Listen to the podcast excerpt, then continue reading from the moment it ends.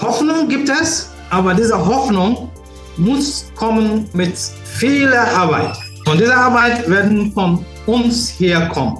Ein offener Herz, eine offene Hand und eine Uhr, die immer hören.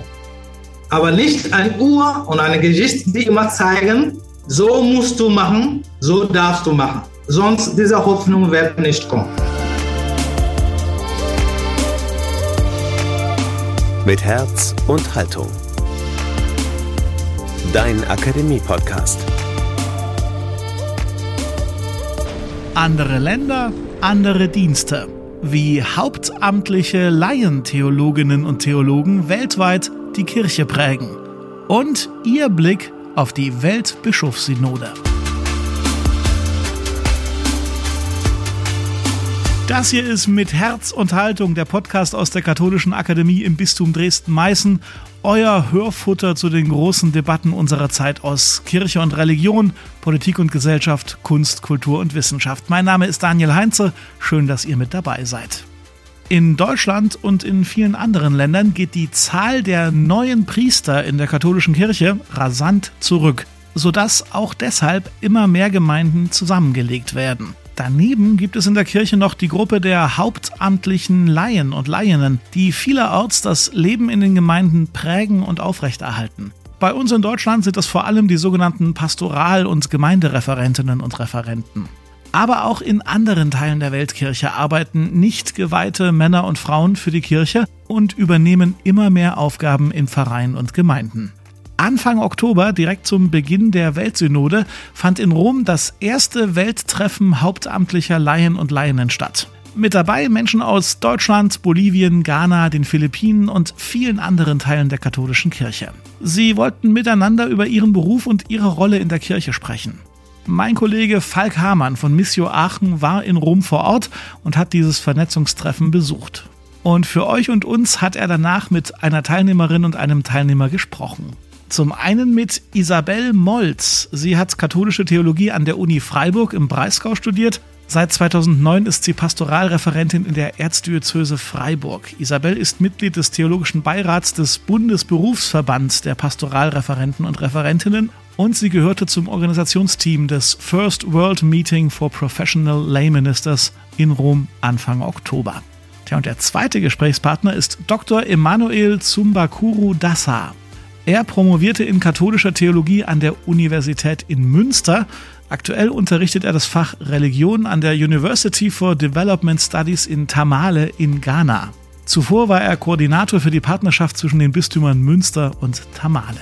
Also, vor einigen Tagen haben sich die drei von Angesicht zu Angesicht in Rom getroffen und dann für unseren Podcast ein paar Tage später nochmal per Zoom zusammengeschaltet. Falk Hamann in Rom, Isabel Molz in Deutschland und Emanuel Zumbakuro Dassa in Ghana. Und dieses Gespräch hört ihr genau jetzt, hier bei Mit Herz und Haltung.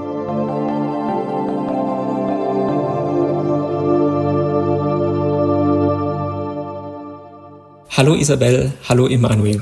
Hallo. Hallo. Anfang Oktober fand ja am Rande der Weltsynode in Rom das erste sogenannte World Meeting of Professional Lay Ministers statt. Ihr wart beide dabei. Könnt ihr vielleicht sagen, was genau war denn das Ziel dieses Treffens? Isabel, du bist ja eine der Organisatorinnen.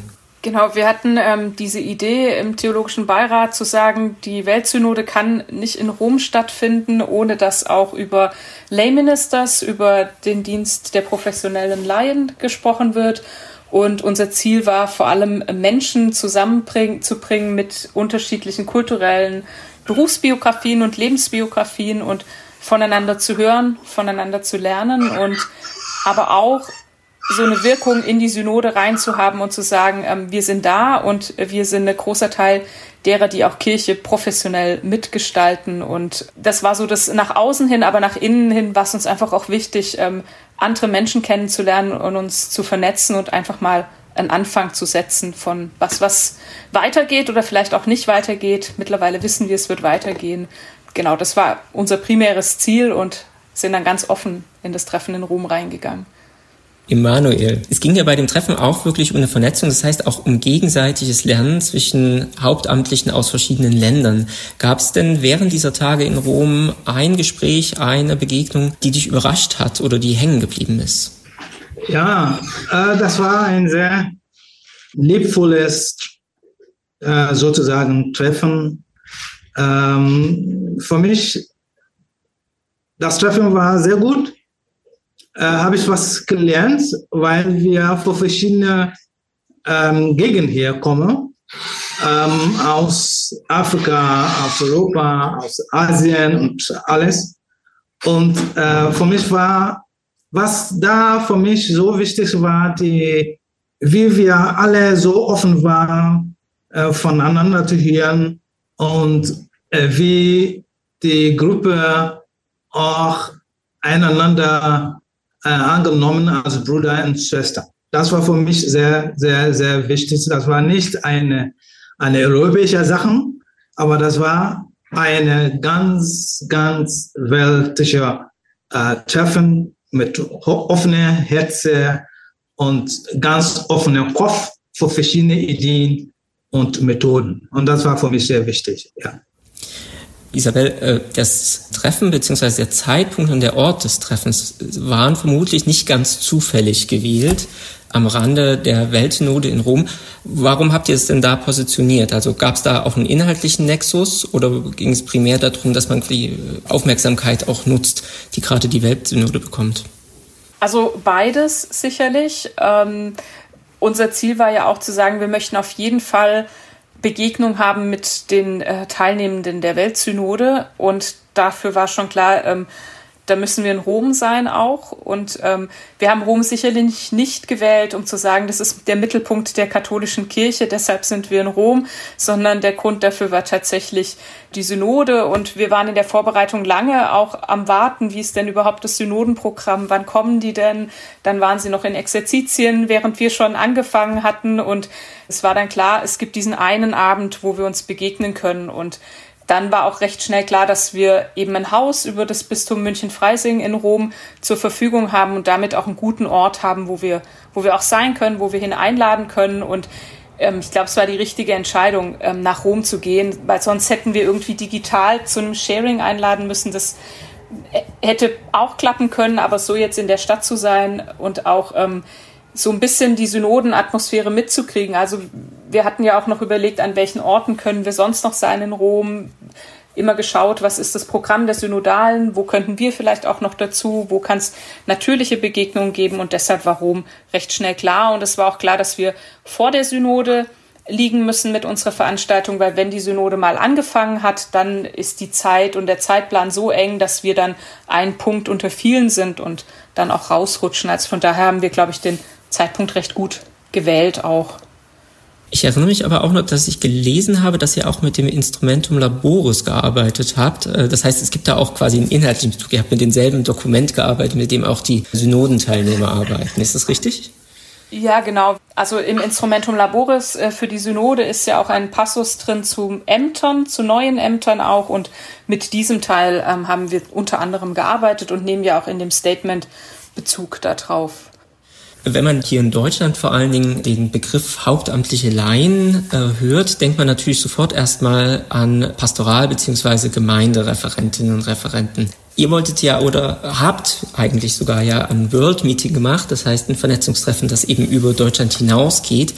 Inwiefern gibt es denn in anderen Ländern als jetzt in verschiedenen Ländern Europas ähnliche Berufsgruppen, Berufsfelder wie das, was wir hier vielleicht als Pastoral- oder Gemeindereferent, Referentin bezeichnen. Vielleicht ist das eine Frage äh, für Emanuel. Wie, wie sieht das eigentlich in Ghana da genau aus?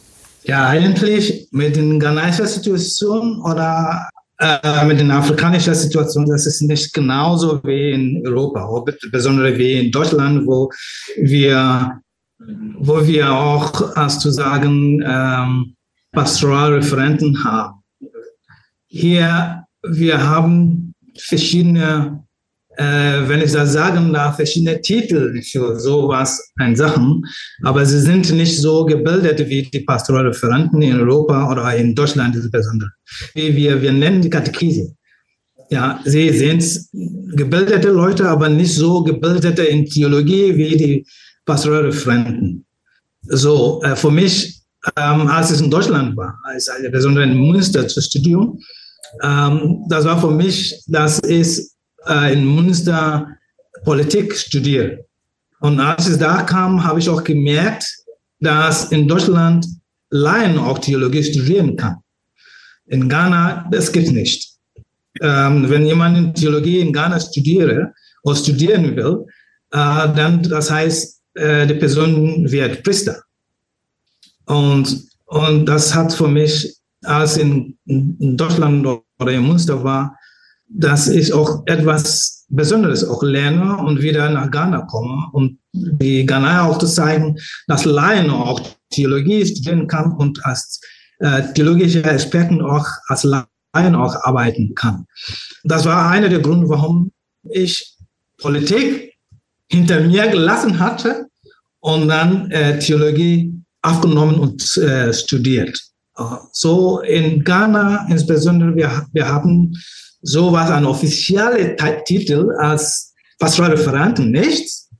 Wir haben auch nicht so viele Laientheologe, das haben wir auch nicht.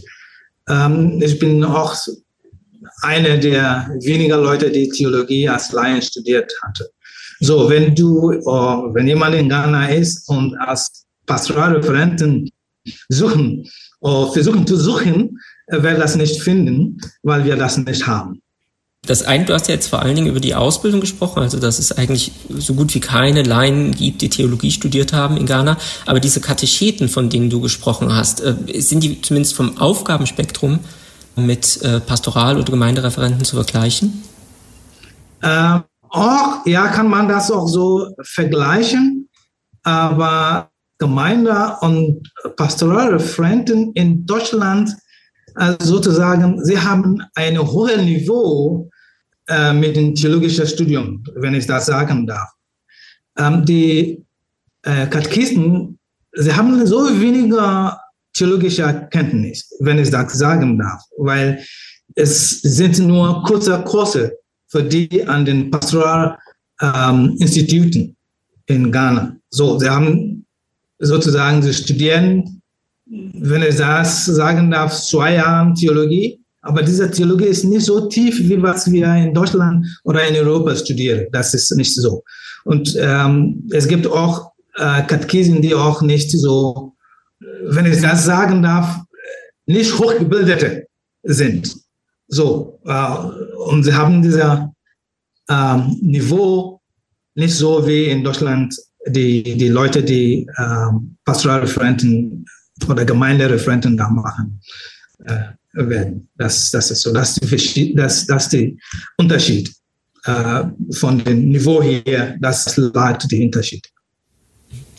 Isabel, in Deutschland haben ja hauptamtliche Laien doch schon ein gewisses Standing in den Gemeinden. Also zu einer Gemeinde gehört immer auch quasi eine Pastoralreferentin, Pastoralreferent oder eben Gemeindereferentin, Gemeindereferent dazu. Was würdest du denn sagen, was ist denn die größte Herausforderung gerade in Deutschland für diese Berufsgruppe? Mm, also unterschiedliche. Ich ähm, glaube, eine große Herausforderung ist gerade die Frage schon auch nach, ähm, nach Rollen, also die Frage nach Leitung für Laien im kirchlichen Kontext ist eine große. Ähm, ich spreche jetzt aus meiner Perspektive als Pastoralreferentin. Ich habe den gleichen Studiengang wie der Priester. Ähm, wir haben beide Theologie studiert. Von der Qualifikation her haben wir die gleiche Qualifikation.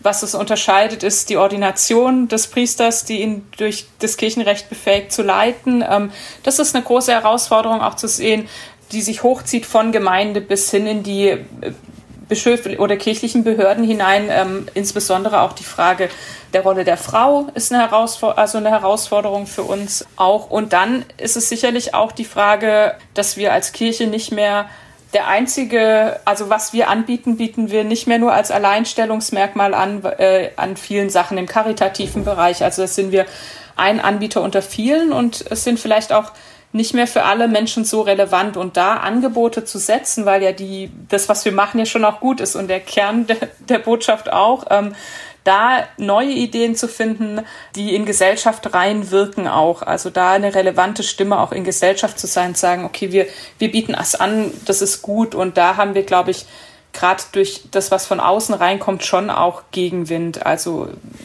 Missbrauchsstudien und so, das ist ein Thema, das uns herausfordert als Teil der Kirche. Aber trotzdem zu sagen, wir sind auch ein sicherer Ort und wir bieten auch, auch noch was an und äh, da Menschen gute Erfahrungen auch zu ermöglichen. Wie sieht das denn umgekehrt aus, Emanuel? Also in Ghana hatten wir ja jetzt gesehen, wahrscheinlich haben da auch diese Katecheten, Katechetinnen nicht so ein Standing wie bei uns hier die Pastoralreferentinnen und Referenten. Aber würdest du sagen, du kennst jetzt inzwischen sowohl die Kirchenwelt hier in Deutschland als auch in Ghana. Gibt es was, was wir in Deutschland mit Blick gerade auf diese hauptamtlichen Laien von Ghana lernen können oder von der Kirche in Ghana? Ja, ähm, eigentlich ja. Ich, ich glaube, werden, wir konnten auch von, von euch lernen, etwas Positives lernen. Ähm, die, die Frage ist, in, in Ghana wird Theologie nicht an den ähm, staatlichen Universitäten gelehrt. Ähm, wenn man Theologie studieren möchte, dann muss man an das Seminar. Und ne, zum Beispiel, wenn eine Frau an das Seminar gehen will, Theologie zu studieren, dann wäre das ein bisschen unmöglich, in ghanaischer Kontext sozusagen, weil alle da jung, junge Männer sind, die Priester sein werden. Und ich denke auch, ähm, es, sie haben auch vor einigen Jahren in Nordghana versucht, einigerlei ein bisschen theologischer Kenntnis beizubringen. Ja, aber zurzeit ist das nicht, das funktioniert nicht mehr wie vor zwei oder vor, nein, für fünf Jahren. Das ist nicht mehr da. Aber ich denke, die Ghanaische Kirche kann von euch, auch von Deutschland, das auch mit dieser theologischen Kenntnis lernen, wie wir ähm, die Laien auch ähm, in dieser Kontext beibringen können. Ich denke, das ist was, was Positives, das wir als ghanaische Kirche äh, lernen können. Es ist anders, wenn man in Ostafrika ist. In Ostafrika, dann sieht man, dass es gibt äh, verschiedene äh, Laien, die äh, volle Theologie studieren. studieren. Äh, in Ghana gibt es das auch nicht. Aber in Ostafrika, es gibt Universitäten, wo man als Laien ähm, Theologie studieren kann. Wie sieht denn eigentlich aus deiner Sicht das Verhältnis äh, zwischen hauptamtlichen Laien und Laien einerseits und den Priestern andererseits aus? Gibt es da eine natürliche Arbeitsteilung und wie ist die dann genau angelegt? Es gibt, es gibt, die Verhältnis ist das nicht ganz 100 äh, Prozent optimal es gibt gute Verhältnis. Manchmal gibt es auch ähm, so bitter ähm, Erfahrungen zwischen Haupthandelsarbeiter äh, und Priester. Ich habe ein bisschen eine kleine Forschung in dieser Richtung, besonders mit Frauen, die Katechisen sind, ähm, äh, gemacht und wollte wissen, was ist das Verhältnis zwischen Priester und die die Frauen, die Katechisten sind. Und äh, es gab verschiedene äh, Antworten von den verschiedenen äh, Katechisten. Von persönlich auch von meiner Seite. Manchmal gibt es also Probleme zwischen den Priester und uns, die Laien, weil Priester in einer besonderen Position sind. Ja, und was sie sagen, manchmal ist das die Ende. Und die Laien konnten auch nicht sagen, was sie gesagt haben, falsch ist. So, sie haben die Endwort, wenn ich das sagen darf. Ja. Die Verhältnis ist das nicht optimal, wie wir so als Kirche denken sollten, dass dieser mutuelle Respekt äh, von den Priester und den Laien und der, die Laienmitarbeiter veranstalten sein soll. Das, das ist nicht optimal, wenn, wenn ich das da sagen darf. Isabel, wie siehst du das? Also an, bei manchen, äh, was jetzt äh, Emanuel gesagt hat, äh, kann ich voll zustimmen. Ähm, ich glaube, das eine ähm, Verhältnis von hauptamtlichen Laien zu Priestern gibt's, glaube ich, gar nicht, sondern es ist immer individuell. Und an der einen Stelle gibt's äh, Menschen, die noch so eine Überhöhung des Priesteramtes haben und da kommt niemand anders ran. Und das merkt man dann auch im Miteinander des Arbeitens. Und am aber in, an den Stellen, wo ich bisher beruflich tätig war, ähm, war es immer so, dass wir so eine Begegnung auf Augenhöhe hatten, so die eigenen äh, jeder hat in seinen eigenen Feldern auch mit einer hohen Verantwortung ähm, agiert und du, durfte auch machen und, und ähm, hat auch Entscheidungssachen und man hat gut kollegial miteinander gearbeitet. Und ähm, an anderen Stellen ist es dann vielleicht auch wieder so, dass dann doch der Priester das letzte Wort hat oder wenn jetzt über, wir zum Beispiel in, in anderen Austauschrunden darüber sprechen, ähm, dass jetzt beim synodalen Weg es ein Thema ist, dies, äh, das, die Verkündigung durch Laien in der Eucharistie. Und dann gibt es ähm, Priester, die sagen, natürlich predigt die Pastoralreferentin oder der Pastoralreferent bei mir, das ist in Ordnung so. Und andere sagen, nein, das gibt's nicht. Das ist dieses Abhängigkeitsding, was es immer gibt. Also man ist grundsätzlich schon auch immer abhängig von der Entscheidung des Priesters, der einem ja auch weisungsbefugt ist. Aber ähm, in ganz vielen ähm, Punkten erlebe ich ein eine sehr hohe oder eine hohe Wertschätzung auch und ein gutes Miteinander, weil man halt merkt, dass man unterschiedliche Stärken und Schwächen hat und versucht da miteinander gut, gut zu arbeiten. Aber trotzdem ist es schon so ein, ähm, ja, wie soll ich sagen, in diözesanen Entscheidungsprozessen merkt man auch, dass man zum Beispiel einen Kirchenentwicklungsprozess auch an der potenziellen Zahl von Priestern ausrichten kann, die noch für Leitung zur Verfügung stehen. Also das sind ja auch Herangehensweisen so. Ja. Was mich auch interessieren würde, wäre äh, aus eurer Sicht idealtypisch, wenn man das jetzt quasi ordnen könnte, diese beiden äh, Berufsgruppen. Gibt es Aufgaben, die man sagen würde, dann die übernimmt eher dann der Priester und andere Aufgaben, die übernehmen jetzt eher die hauptamtlichen Laien? Also nicht so sehr, wie es jetzt de facto ist, sondern eher vielleicht der Sollzustand.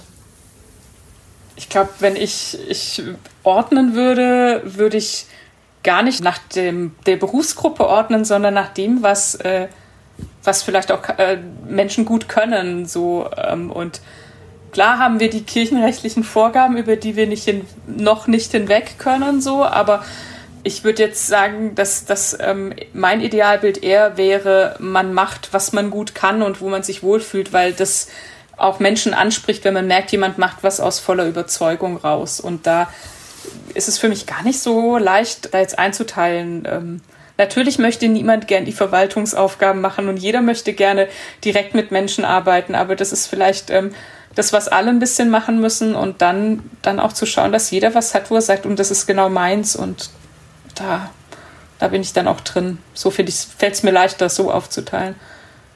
Emanuel, hier in, in Deutschland ist es so, das ist, glaube ich, immer noch, also zumindest ist das meine Erfahrung, man trifft immer noch äh, regelmäßig auf eine gewisse Anzahl von Gläubigen, wo es eine gewisse Priesterzentriertheit gibt. Äh, damit meine ich, manche Dinge, die eigentlich auch hauptamtliche Laien tun könnten, wie zum Beispiel Beerdigungen, da wählen die Leute dann trotzdem lieber den Priester als den hauptamtlichen Laien. Also man könnte auch umgekehrt sagen, den hauptamtlichen Laien fehlt es hier bei diesen Leuten zumindest dann immer noch an einer gewissen Form von Akzeptanz, dass man sagt, das könnte auch dann diese Person machen, muss nicht der Priester machen. Wie sieht das denn in Ghana aus? Ist das auch ein Akzeptanzproblem, was die Katechetinnen und Katecheten da haben oder zumindest für den Bereich der Katechese sind die sehr akzeptiert? Ja, ähm, das ist eine gute Frage. Wenn ich, wenn ich das genau gucke, äh, die, die Katechesin kann nichts, einige Sachen machen. Das dürfen sie doch nicht, weil die Priester da sind. Zum Beispiel mit Beerdigung ist das äh, nicht vorsehbar, dass ein Katechesen eine Beerdigung macht.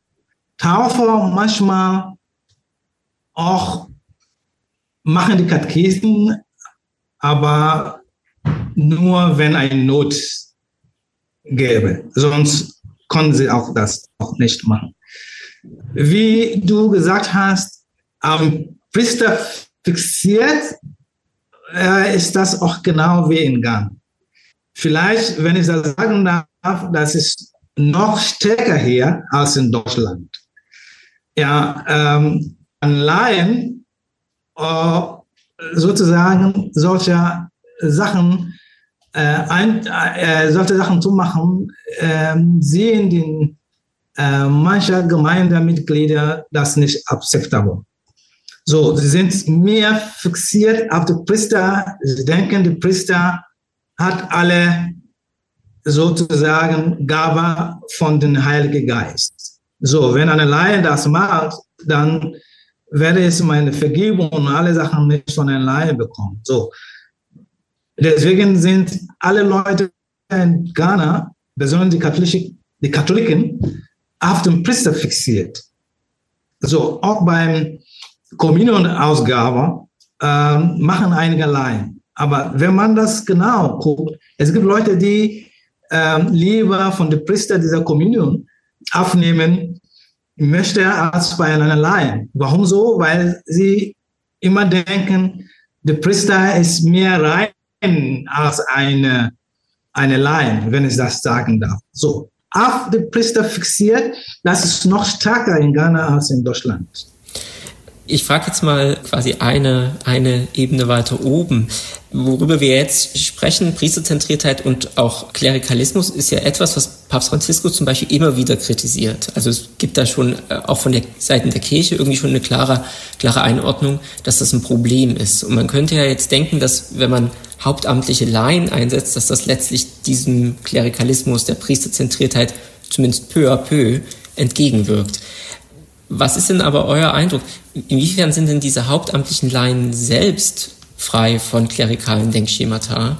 Oder gibt's da auch, also sie sind auch letztlich bloß Gläubige und die Probleme, die man bei anderen Gläubigen sieht, die jetzt nicht hauptamtlich arbeiten, die finden sich letztlich auch in dieser Berufsgruppe selbst. Isabel. Also ich glaube, im Kirchlichen ist Klerikalismus immer sehr schnell verengt auf so ein Priester-Männerbündisches äh, Thematik, aber ich glaube, dass Klerikalismus es genauso unter Laien auch gibt. Und was ich schwieriger oder eher finde als das Thema Klerikalismus ist das Thema Macht, das dahinter steht und der Missbrauch von Macht und Autorität und Abhängigkeitsverhältnissen in all seinen Formen. Und da sehe ich schon auch bei uns die ähm, also wir sprechen oft von Solidarisierung und meinen es auch als Solidarisierung. Wir müssen aber aufpassen, dass wir nicht so eine Solidarisierung machen unter Laien, die sehr exklusiv ist und dann andere wieder ausschließt, weil dadurch kriegen wir auch eine, nicht nur eine laute Stimme, sondern auch eine Rolle von oder eine Position von, von, die uns Macht gibt. Aber die positiv zu nutzen, also zu sagen, wir nutzen Verantwortung positiv, um andere zu beteiligen, also ähm, die, die leiseste Stimme laut zu machen, so fände ich einen positiven ähm, Sinn von, von Macht. Und ich kenne aber schon auch Menschen, die im hauptberuflichen Bereich arbeiten, die ihre eigenes Agieren immer abhängig von dem letzten Wort des Priesters oder des Leiters oder des Pfarrers machen, was ja schon auch, was ich nicht Klerikalismus nennen würde, sondern so eine äh, Manchmal ist es man so sozialisiert, aber ist so ein bisschen obrigkeitshörig vielleicht auch oder immer zu sagen, und der entscheidet am Schluss und ich glaube, das nährt dieses Priesterbild, äh, das ähm, Emanuel beschrieben hat, das es bei uns ja auch gibt, schon auch noch. Und ich finde so, ähm, also klar, wenn man, wenn man sieht, es ist halt alles, äh, was, was kirchlich ist und was entscheidend ist, es sind Männer, also in einem gewissen Alter, ältere Männer, die entscheiden. Ähm, also selten sind Frauen dabei, selten ist es oder überhaupt nicht ähm, divers, egal ob es ähm, kulturell oder ähm, in Geschlechterdiversität ist. Und ich glaube, das fördert ähm, Klerikalismus. Und da zu sagen, ähm, aufzupassen, dass wir unter den Laien aber halt auch nicht sehr, ähm,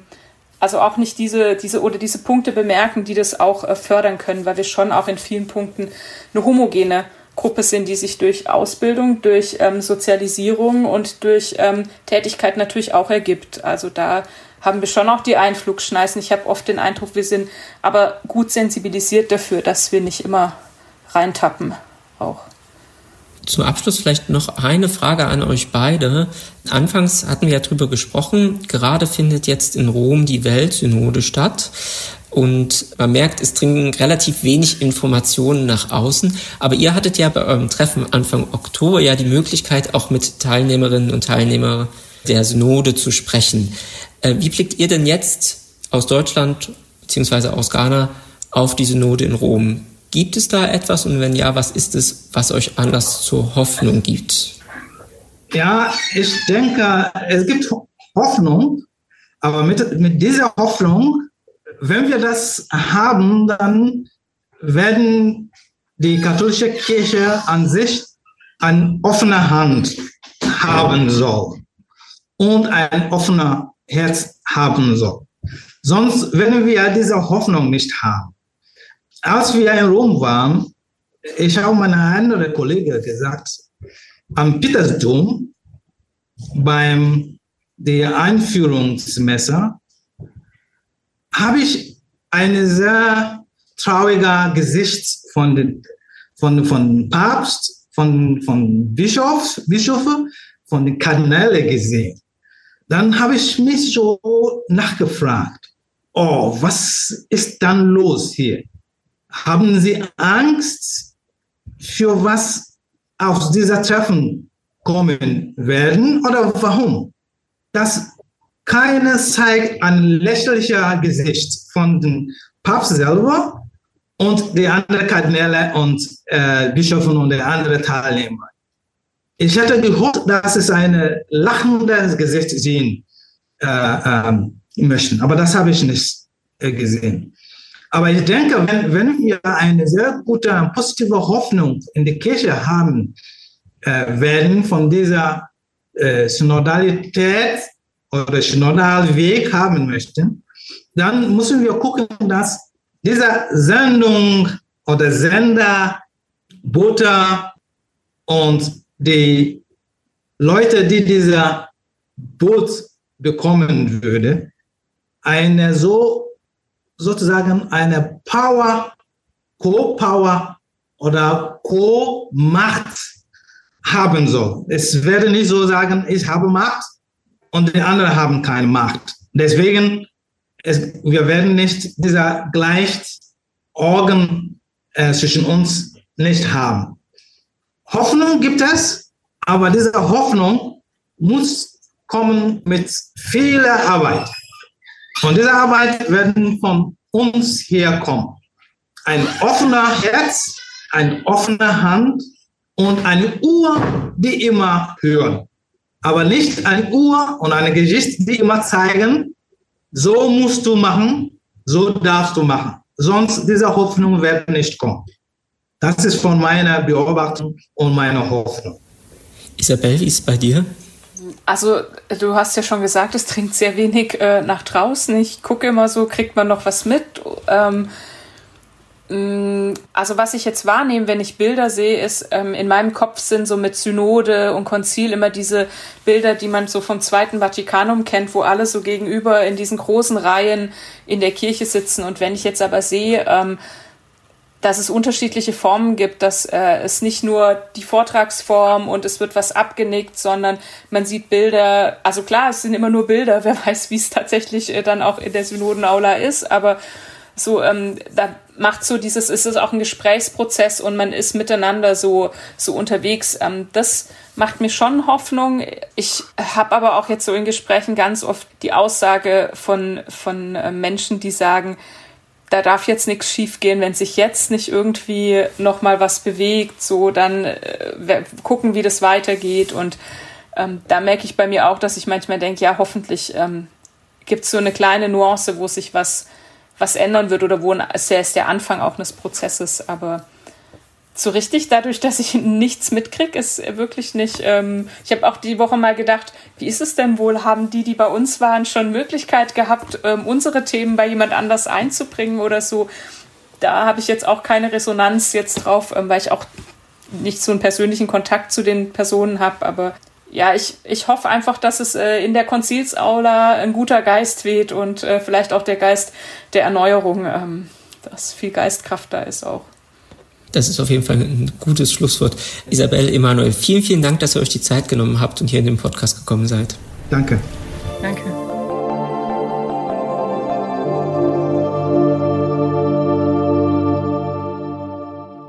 Falk Hamann im Gespräch mit Isabel Molz und Emanuel Zumbakuro Dassa. Die Weltsynode tagt noch bis zum 29. Oktober in Rom und wir werden die dort diskutierten Themen und die große Frage, wie ein Miteinander in der katholischen Kirche zukünftig gelingt und welche Haltungen und Strukturen sich hinter dem Wort Synodalität im Detail so verbergen, hierbei mit Herz und Haltung aufmerksam verfolgen. Ihr wollt gedanklich noch tiefer in ein Thema rund um die Synode einsteigen, dann schreibt uns gern auf Facebook, Instagram oder per E-Mail an die Katholische Akademie. Außerdem möchte ich euch ein Dossier ans Herz legen, und zwar das zur internationalen Konferenz Gottes starke Töchter, Frauen und das Amt im Katholizismus. Die Tagung fand Anfang September in Leipzig und digital statt und im Dossier findet ihr Videomitschnitte, einen Konferenzbericht, Medienbeiträge, natürlich unsere dazu passenden Podcast-Folgen und noch viel mehr rund um die Konferenz. Das Ganze findet ihr auf der Website der Akademie lebendig-akademisch.de. Den direkten Link gibt es natürlich in den Show Notes, also im Begleittext zu dieser Podcast-Folge. Apropos Folge, für die heutige Folge bedanken wir uns ganz herzlich beim Internationalen Kirchlichen Hilfswerk Missio Aachen für die freundliche Unterstützung und die gute Kooperation.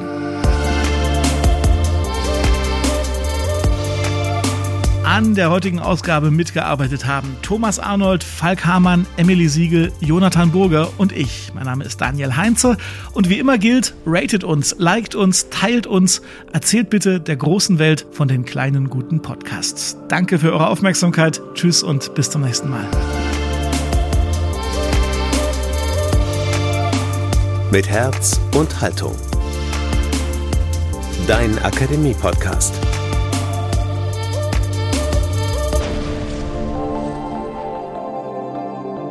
Ein Angebot der Katholischen Akademie im Bistum Dresden-Meißen.